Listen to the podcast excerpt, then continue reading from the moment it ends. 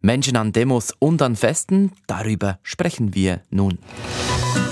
Die Woche. È utopico pensare che È un cartello. Un giorno particolare per Im Tessin Genève, c'est important. und in der Romandie. Der Jura feiert Elisabeth Bohm-Schneider, also seine erste Bundesrätin. Auch dabei viele Kinder. Und die Freiburger, die feiern Alain Berset, der will noch länger im Bundesrat bleiben. In Genf und im Tessin, da gehen die Leute auf die Straße. Die einen demonstrieren dafür, dass die Pensionskassenrenten nicht sinken und die anderen, die demonstrieren für Katar und werden dafür offenbar bezahlt. Zusammen mit Gerhard Lob, freier Journalist in Locarno, Buongiorno. und dem Tamedia-Journalisten in Lausanne, Philipp Reichen, Bonjour à tout le monde. blicken wir hinter die Geschichten. Bonjour et benvenuto, sage ich Yves Kilcher. Grüß euch miteinander. Dieser Moment stellte das Leben einer Frau auf den Kopf. Elegida ai con 123 Voix, gewählt ist mit 123 Stimmen est élu avec 123 voix. Elisabeth Bohm-Schneider. Und damit stellte dies auch das Leben vieler Jurassierinnen und Jurassiern auf den Kopf. Die Hymne des Kantons Juras auf dem Bundesplatz gesungen, doch ihre Bundesrätin Elisabeth Bohm-Schneider feiern konnten sie erst diese Woche im Jura selbst in ihrer Heimat. Philipp Reichen, wie ungeduldig waren denn die Jurassierinnen und Jurassiern, ihre Bundesrätin feiern zu können? Ja, sie waren sehr ungeduldig. Das liegt ein bisschen in der Natur dieses jurassischen Volkes, sage ich jetzt mal. Spontan wie die Jurassierinnen und Jurassier sind, dachten alle, sie könnten ihre frisch gewählte Bundesrätin gleich mit sich aus Bundesbären in den Jura nehmen, aber weit gefehlt. Bundesratswahlen sind ein bisschen wie Papstwahlen. Gewählte müssen in der Regel ein bisschen in Bundesbären bleiben. Konkret ging es bei ihr rasch um die Departementsverteilung im Bundesrat, das wissen wir, und sonstige organisatorische Dinge. Das führte dazu, dass die Jurassierinnen und Jurassier, die ihre Politiker normalerweise in der nahen Nachbarschaft haben und anfassen können, halt sich daran gewöhnen mussten, ihre Magistratin nun in Bundesbern zu haben. Erst am Wochenende hat dann Elisabeth Bohm-Schneider Journalisten zu sich nach Hause nach Le Brûleux eingeladen, um längere Interviews zu geben und via Medien dann die Öffentlichkeit zu informieren, wie sich ihr Leben verändert hat. Sie selbst waren ja an der Feier mit dabei. Zuerst war das in der Hauptstadt Delemont und dann in Le Brûleux, in den Freibergen also. Es war eine Veranstaltung mit viel Politikprominenz. Was hatte dies für die Organisation für Konsequenzen? Ja, die Leute haben zuerst mal große Augen gemacht, dann es gab plötzlich Absperrungen, was man in Jura so gar nicht kennt. Aber nun hat der Jura eine Bundesrätin und da gelten nun mal eben höhere Sicherheitsmaßnahmen. Da redet auch Bern mit. Die Jurassier, die an die Wahlfeier eingeladen worden waren, durften nicht einmal in Delemont in den Extrazug ähm, steigen, um dann eben nach Le Brûleux in die Freiberge zu fahren. Das sei eben auch ein Sicherheitsrisiko, hieß es von Seiten der Organisatoren. Für den Jura ist das alles sehr außergewöhnlich und ja, gewöhnungsbedürftig, denn da sitzen Regierungsräte und die Bevölkerung gerne auch zusammen in einer Beiz, auch zusammen an einem Tisch, aber trotz der Sicherheitsmaßnahmen war die Stimmung prächtig. Dafür sorgten auch die vielen Schülerinnen und Schüler, die extra schulfrei bekamen, um eben ihre Elisabeth, wie sie sie nennen, zu empfangen.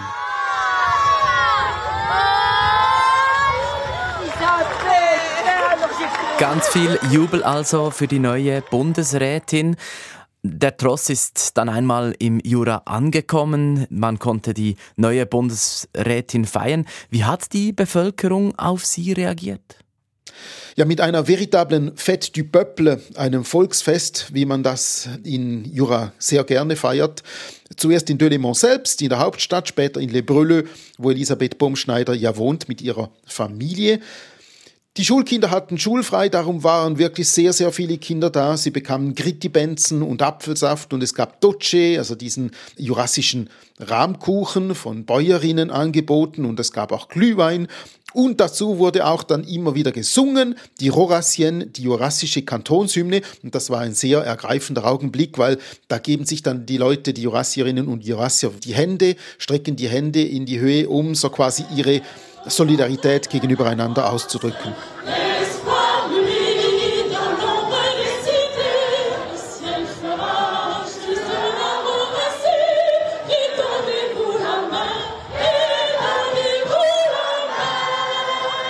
Die neue Bundesrätin der SP aus der Westschweiz, Elisabeth Bohm-Schneider, wurde also in ihrer Heimat gefeiert. Gleichzeitig, gut 80 Kilometer davon entfernt, gab es eine andere Feier. Auch für eine Politikperson aus der SP, auch in der Westschweiz, aber im Kanton Freiburg. Und das ist.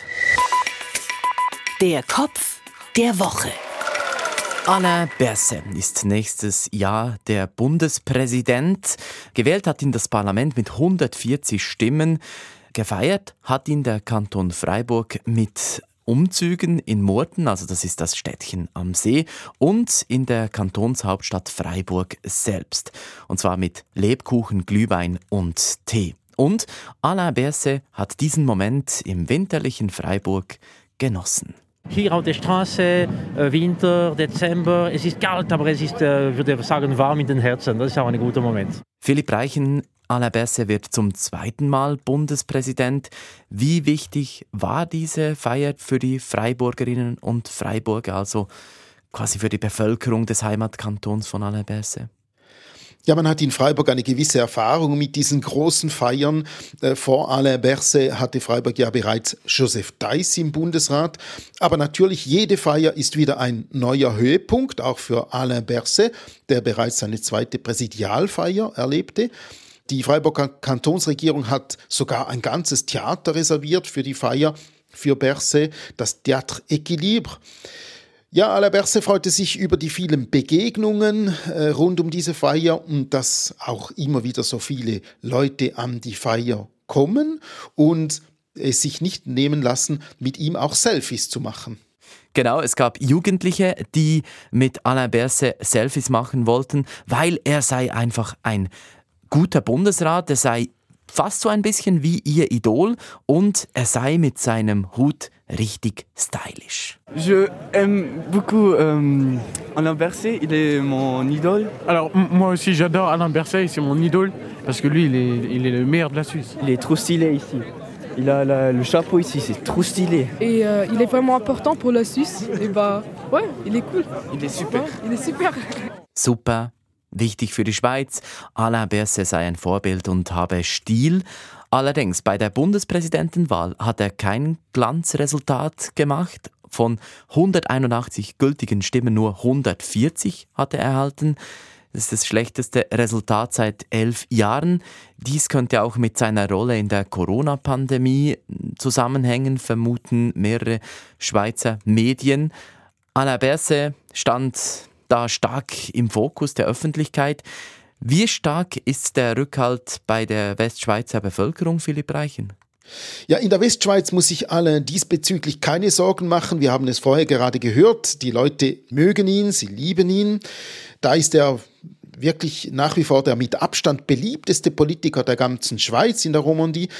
Vielleicht könnten sich die Gewichte jetzt mit der neu ins Amt gewählten Elisabeth Bohm-Schneider ein bisschen verschieben, aber ich denke mal, Alain Berset wird sein Standing behalten können. In der Romandie schätzt man seine starke Rhetorik, seine Direktheit, auch seinen Humor und wir haben es gehört, auch offenbar seine Mode. Und bislang kam er auch wegen seiner Jugendlichkeit in Anführungs- und Schlusszeichen gut an. Man kann also heute sagen, die Stimmungslage gegenüber Berse hat sich nicht geändert. Corona hin oder her und auch Privates ist den Westschweizern sowieso egal. Alain Berset hat noch nicht genug vom Bundesrat. Wie wir ja seit dieser Woche wissen, er will übers nächste Jahr hinaus weitermachen und seine Dossiers vorantreiben. Welche Reaktionen haben Sie darauf in der Westschweiz gehört? Man hat das zur Kenntnis genommen, mehr auch nicht. Ich glaube, Alain Berses Klarstellung war eher auch ein Zeichen in Richtung Deutschschweiz. Dort wollte man Druck auf ihn aufbauen und Ale Berset wollte mit seinem Interview halt einfach auch äh, ein bisschen diesem Druck entgegenhalten. Alain Berset steht nun also kurz vor seinem zweiten Amtsjahr als Bundespräsident. Wegen des Ukraine-Krieges und nach der Pandemie würden Zusammenhalt und Freude am gesellschaftlichen Leben ein Schwerpunkt seines Amtsjahres als Bundespräsident sein. Fokus. Hinrichten wir auf Demonstrationen, die hat es in Genf und im Tessin gegeben. Zuerst ins Tessin. Dort treibt die Pensionskasse der Kantonsangestellten 1000 Menschen diese Woche auf die Straße. Bereits Ende September waren 3500 Kantonsangestellte in Bellinzona an einer Demonstration mit dabei. Sie kritisieren die Pläne, wie die Pensionskasse der Kantonsangestellten auf gesunde Beine gestellt werden soll, also saniert werden soll. Gerhard Lob, was ist denn das größte Problem aus Sicht der Angestellten oder eben der Versicherten?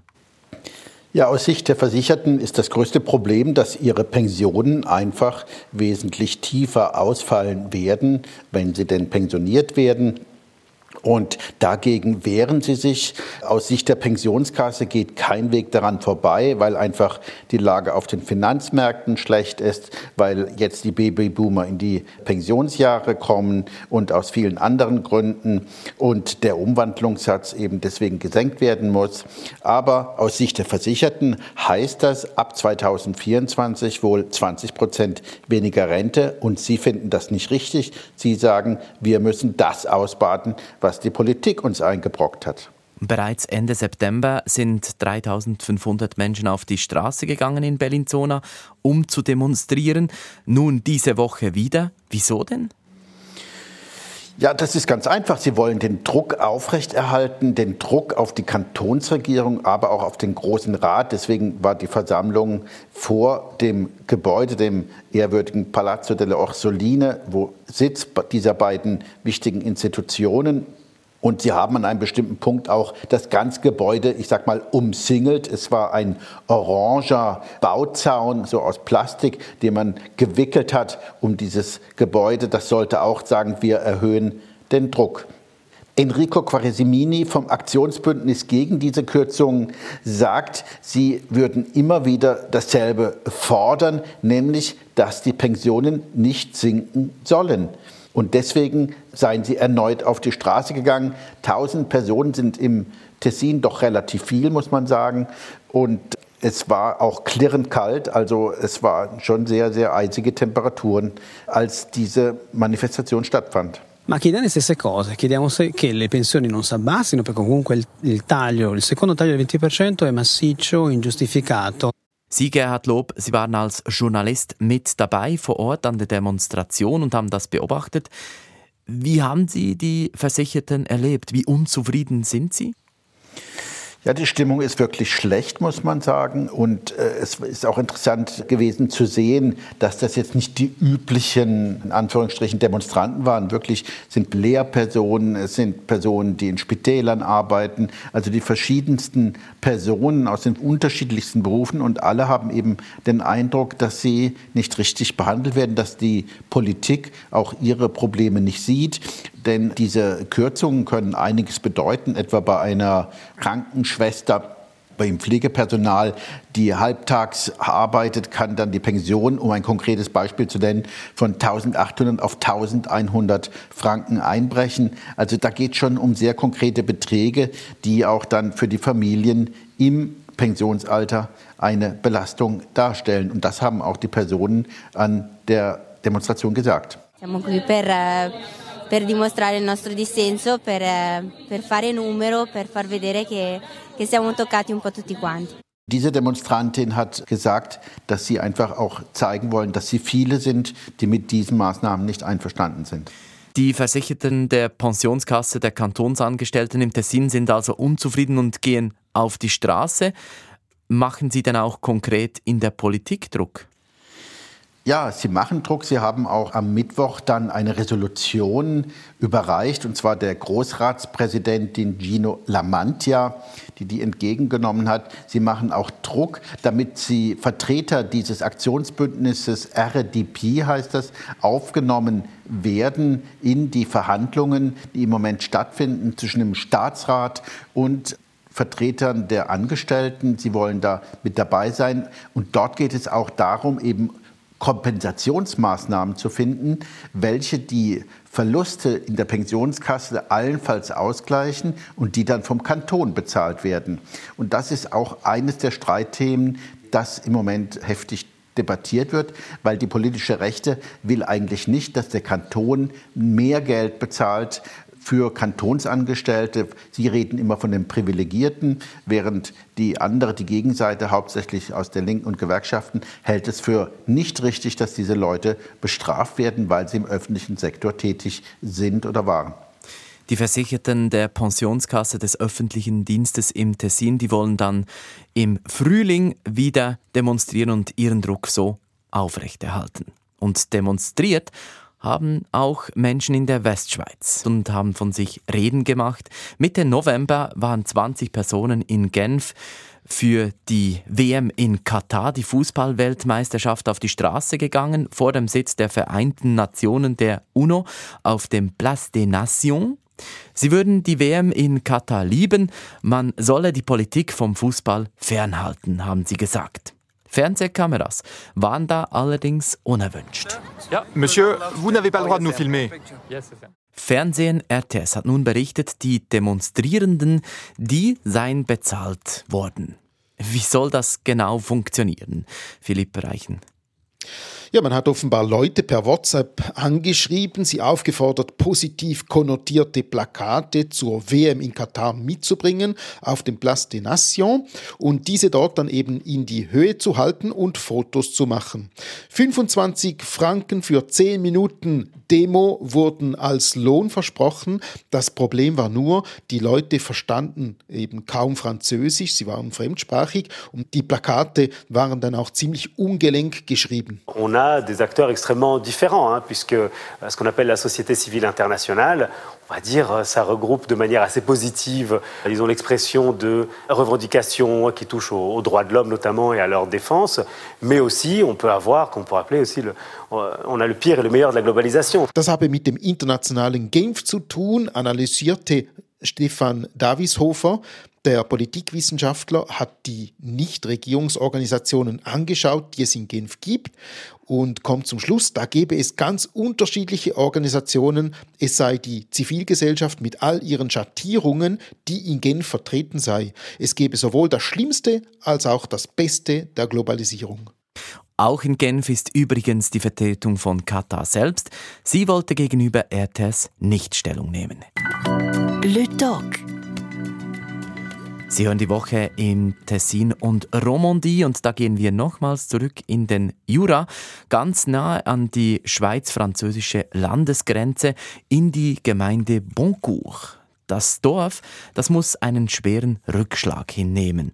Wir haben bereits darüber berichtet, dass die Parisienne Zigarettenfabrik von British American Tobacco von dort wegziehen soll, also geschlossen werden soll. Seit dieser Woche ist nun klar, die Fabrik im jurassischen Boncourt, die schließt definitiv. Über 220 Mitarbeitende verlieren also ihren Arbeitsplatz, obschon die Gewerkschaften Vorschläge gemacht haben, um einen Teil der Arbeitsplätze zu retten. Doch wieso hat dies nichts genützt, Philipp Reichen? Die Direktion hat alle Vorschläge abgelehnt und am Ende nur noch den Sozialplan verbessert. Aber man muss sich natürlich schon fragen, was die Direktion im Boncourt, also vor Ort, überhaupt zu sagen gehabt hat. Denn der Entscheid, dieses Werk zu schließen, der wurde am BAT Hauptsitz in London gefällt.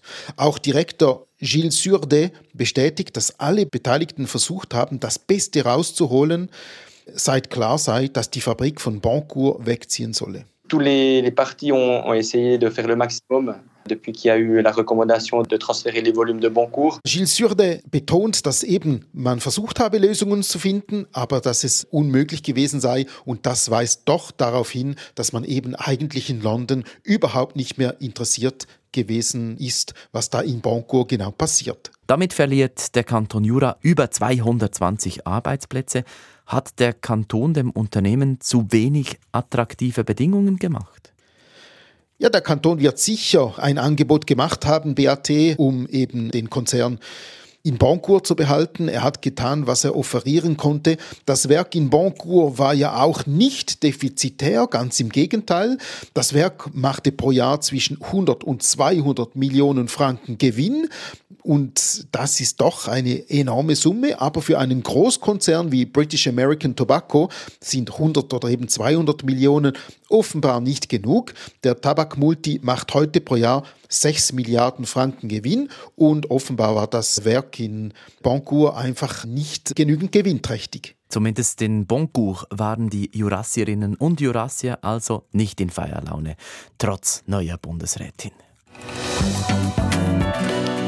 Und nun noch an einen Ort, den man vor allem von den Verkehrsmeldungen her kennt.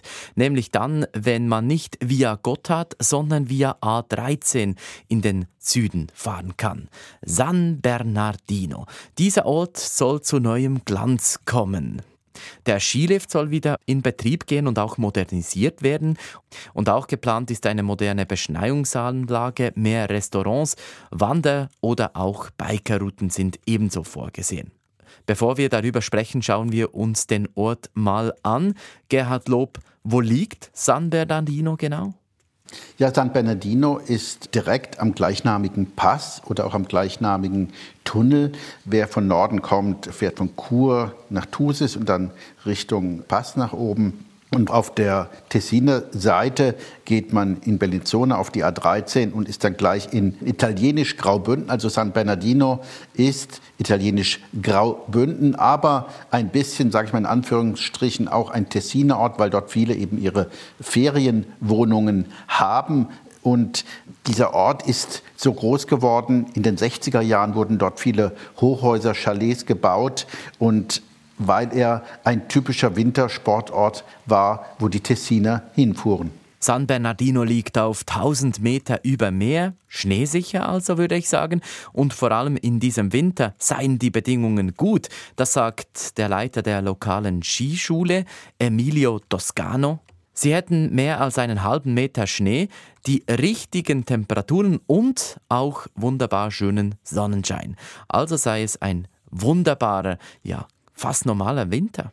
più di mezzo metro di neve, abbiamo la temperatura che fa il caso giusto perché ha fatto anche bello le scorse giornate, tra una nevicata e l'altra abbiamo avuto anche il sole e quindi è stupendo. Ecco, si parte con un inverno, posso dirlo, normale. Tönt nach einem sicheren Wert für den Wintertourismus. Wieso war denn San Bernardino trotzdem nicht immer ein Skigebiet? Es wurde ja in den 60er und 70er Jahren groß, aber die Hauptskianlage Alconfin, das liegt direkt, wenn man vor das Südportal fährt, linke Hand den Berg hoch, war schon seit Jahren geschlossen. Die Besitzerfamilie, die Tessiner Familie Getzi hatte es geschlossen, weil die Investitionen zu hoch waren, um es wieder auf den neuesten Stand zu bringen.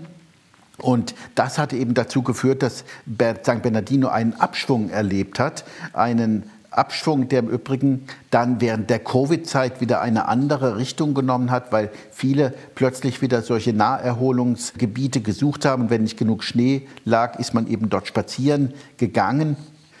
Und jetzt kommt ein neuer Investor, Stefano Artioli.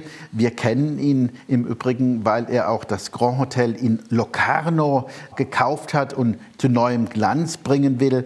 Und er hat jetzt vor, in San Bernardino die Skianlagen neu auszubauen. Er will auch Chalets bauen, moderne Chalets. Es sollen im Übrigen auch Gebäude oder alte Hotels, die nicht mehr verwendet wurden, die schon geschlossen waren, neu lanciert werden. Also ein Riesenprojekt. Und im Moment wird darüber diskutiert, praktisch der Relaunch von San Bernardino, wie Artioli sagt, ein kleines Zermatt Das zumindest ist ein Traum. Ein kleines Zermatt, neuer Glanz, das tönt im ersten Moment gut. Gibt es dennoch auch kritische Stimmen? Ende November gab es einen Informationsabend im Mesocco zu dem ganzen Projekt, an dem auch der Unternehmer Artioli selber aufgetreten ist. Und der Reporter der Zeitung La Regione, der dabei war, schrieb, dass auch praktisch keine Fragen aufgetaucht sind, dass also vor allen Dingen es Applaus gab. Er sagte, der Applauslevel war sieben von zehn, also eigentlich bei allem sehr hoch. Aber das wundert mich auch nicht. Im Tal wartet man seit Jahren, wenn nicht seit Jahrzehnten darauf, dass ein Investor dort etwas macht. Es gab viele Projekte, die im Sande verlaufen sind. Und mit Artioli ist nun eine Figur aufgetaucht, dem man abnimmt, dass er nicht nur redet, sondern tatsächlich auch was macht. Denn er hat in der Tat gerade im Tessin viele Projekte im Immobilienbereich umgesetzt. Das war der Blick in die Romandie mit Philipp Reichen. Merci beaucoup et à la semaine prochaine. Der Media Westschweiz Journalist also. Und das war der Blick ins Tessin mit Gerhard Lob, freier Journalist in Locarno. Grazie a voi e alla prossima, alla settimana prossima. Und mit mir, Yves Kilcher, auf Radio SRF 4 News und auf srf.ch audio. Dort können Sie die Woche in Tessin und Romandie anhören. Eine gute Zeit.